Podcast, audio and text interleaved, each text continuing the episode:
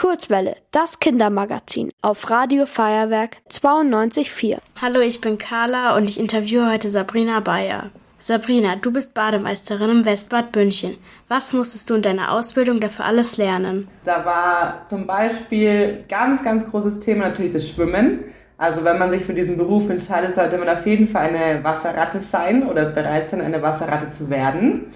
Und dann natürlich auch noch Sachen, was Erste Hilfe anbelangt, aber auch in der Technik unten, wie das alles funktioniert, dass das Wasser gut ist, dass man darin schwimmen kann, dass es sogar von der Qualität eine Trinkwasserqualität hat. Hast du es gewusst, Carla?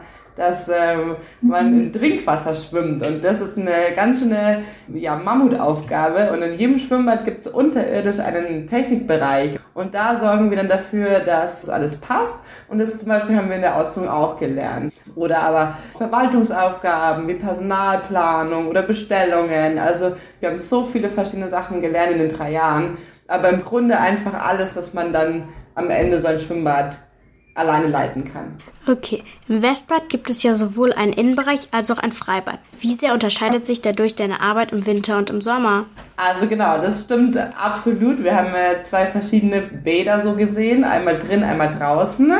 Und ja, im Freibad ist auf jeden Fall das Wasser kälter. Das ist schon mal, glaube ich, für den Kunden das Interessanteste, dass da das Wasser viel kälter ist. Und die Wege sind ganz, ganz weit. Wenn ich da irgendwo hinkommen muss zu einem Notfall oder zu, wenn irgendwas passiert ist, ist ein riesen, riesen, riesen, riesen Areal. Das Hallenbad ist zwar auch groß, aber es ist alles ein bisschen zentrierter. Da habe ich dann nicht so weite Wege. Und ähm, da ist auf jeden Fall das Wasser sehr, sehr warm und auch die Luft ist sehr warm. Wir haben fast 30 Grad in der Halle. Aber die Aufgaben an sich sind für mich sind sie gleich. Also es passieren drin im Prinzip die gleichen Sachen wie auch draußen. Okay.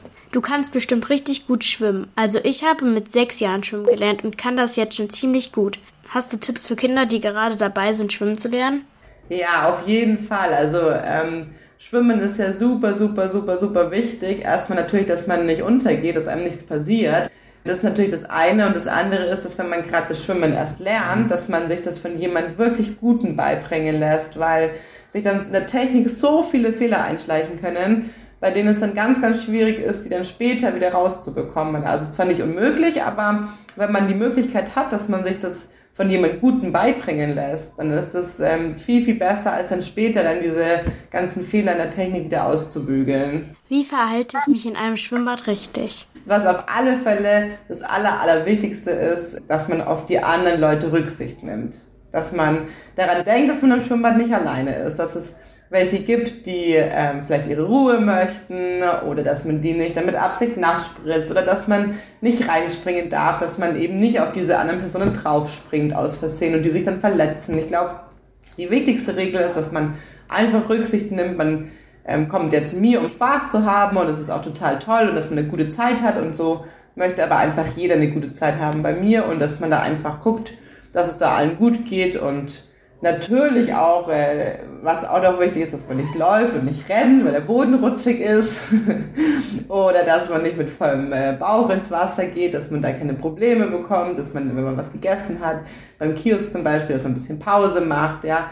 Als Bademeisterin bist du ja zum Beispiel dafür da, um Leuten zu helfen, die im Wasser Probleme haben. Aber was kann ich tun, wenn ich so etwas mitbekomme? Oh, das ist eine super, super, super Frage. Wenn vielleicht niemand zur Stelle ist, der helfen kann, dann ist es ganz, ganz wichtig, dass man auf sich selber erstmal achtet und sich überlegt, wenn es jetzt ein erwachsener Mann ist, kann ich das als zehnjähriges Mädchen zum Beispiel, kann ich das schaffen, dem zu helfen. Und das ist natürlich ganz klar, dass der andere da einfach stärker ist und der auch ganz panisch ist und vielleicht auch Schmerzen hat oder was auch immer. Und dass man dann eben nicht zu dem hinschwimmt, um dem zu helfen, weil der würde sich nur auf einen drauf stürzen und würde das als äh, rettende Boje sehen. Und dann würde die am Ende des Tages einfach beide untergehen. Was man immer machen kann, ist, dass man die 112 anruft. Und wenn man die Möglichkeit hat, dass man irgendwo ein Rettungsgerät sieht, also zum Beispiel diesen klassischen Schwimmring, den man so kennt, oder das kann auch so eine Boje sein oder eine, eine Stange oder irgendwas, dann kann man damit auch zu dem, der wo ein Problem hat im Wasser, hinschwimmen und dann kann der sich nämlich an dem Gegenstand festhalten. Das Westbad ist ja oft richtig voll. Da kannst du ja nicht die einzige Bademeisterin sein.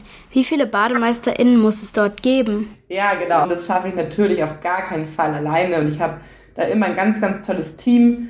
Und in der Halle sind wir mindestens acht Leute und im Freibad draußen auch nochmal acht. Also das heißt, wenn das äh, Freibad offen hat im Sommer und meine Halle, dann habe ich 16 Leute, die mir helfen. Okay, warum ist das denn so wichtig? Je mehr Leute auch da sind, umso mehr Schmarrn machen auch die Leute und umso mehr Unfälle passieren auch. Und deswegen brauchen wir da so viele Leute, wie es auch nur geht, um auch zum Beispiel Unfälle zu verhindern. Okay, danke für das Interview. Tschüss.